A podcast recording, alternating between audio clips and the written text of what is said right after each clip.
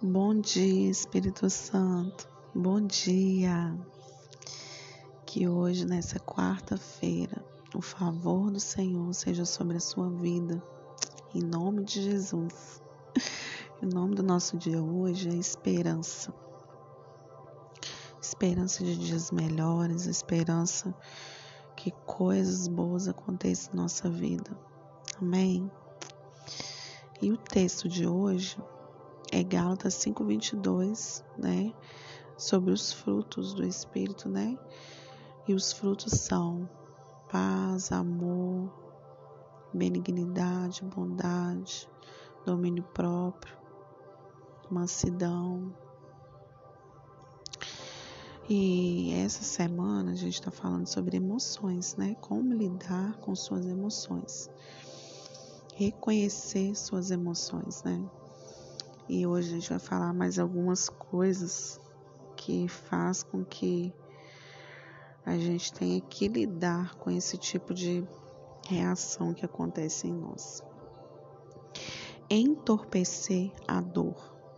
Para muitos, a primeira reação não é aceitar o desconforto e ir lutando para atravessá-lo, mas tentar fazer com que ela vá embora, entorpecendo a dor com o que quer que traga alívio mais imediato: álcool, drogas, comida, sexo, relacionamentos, dinheiro, trabalho, prestação de cuidados, jogos de azar, aventuras amorosas, compras, mudanças constantes, internet, etc.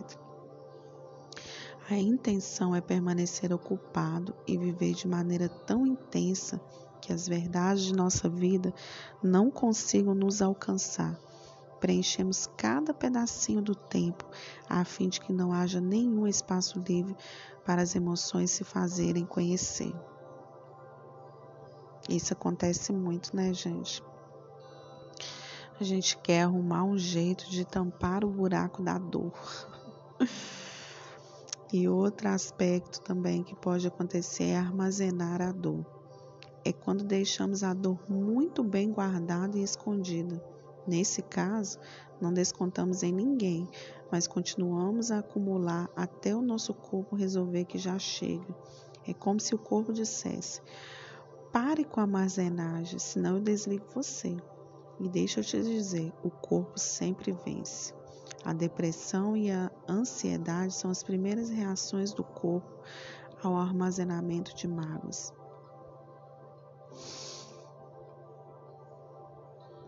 E isso acontece muito também, né, gente? A gente quer armazenar a dor, a gente quer deixar a dor quietinha, não quer mexer, né? Isso não é bom. As mágoas e o medo de ficar encalhado. Você já ficou com o carro preso numa lombada ou em outro obstáculo com as rodas no ar? É uma sensação de desespero de não conseguir ir para frente nem para trás. Ou seja, é impossível sair do lugar. Isso já aconteceu comigo. Uma certa vez eu fui na, no, na roça e quando a gente, quando a gente foi, estava tudo bacana. Mas aí chegando lá deu uma chuva muito forte, muito forte. E quando a gente voltou, era uma subida longa e o nosso carro ficou atolado no barro.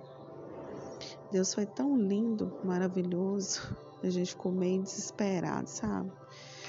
Estava eu, Natan estava pequenininho, minhas duas cunhadas, meu, meu esposo. Deus foi tão lindo e poderoso no meio do nada, escuro à noite, chovendo. Deus enviou um monte de gente, um monte de amigo que a gente conhecia, cristão, sabe? Tinha um ônibus da igreja, um pessoal que a gente conhecia, e eles também estavam lá. E aí, quando viram a gente, tiraram a gente daquele atoleiro, a gente, tipo, ficou num lugar retirado, num, descemos num lugar onde era o quintal de uma pessoa e ficamos lá, até conseguir a chuva parar e a gente conseguir passar. Então, assim, é uma sensação horrível mesmo, né? Então, continuando aqui. Uma das razões pela quais negamos nossos sentimentos é o medo de ficarmos emocionalmente paralisados. Pensamos assim: se eu reconhecer emoção, mas ela deslocar, deslocar alguma coisa dentro de mim e eu não conseguir manter o controle? Arranhar a parte de baixo das nossas emoções quando estamos em situações difíceis já é ruim bastante. Encalhar nelas é a definição de vulnerabilidade e desamparo. Mas rejeitar as emoções não significa evitar os canteiros altos. É nunca tirar o carro da garagem. Lá está ele, seguro, mas você nunca irá a lugar nenhum. Você pode não controlar tudo que acontece, mas pode tomar a decisão de não se deixar reduzir pelos acontecimentos. Depois que você identificou todas essas emoções, o que você vai fazer? É uma pergunta para você hoje. Talvez você está vivendo uma dessas emoções e está achando que está tudo bem, que você vai sair dessa sozinho, que as coisas vão acontecer naturalmente. Não. Se você identificou que está entorpecendo a dor, está armazenando a dor, e você está guardando mágoa, vai continuar nessa vai pedir ajuda? Ajuda do Espírito Santo para que você saia disso, para que você se livre disso. Porque o Espírito Santo, ele está aqui todo o tempo para nos ajudar.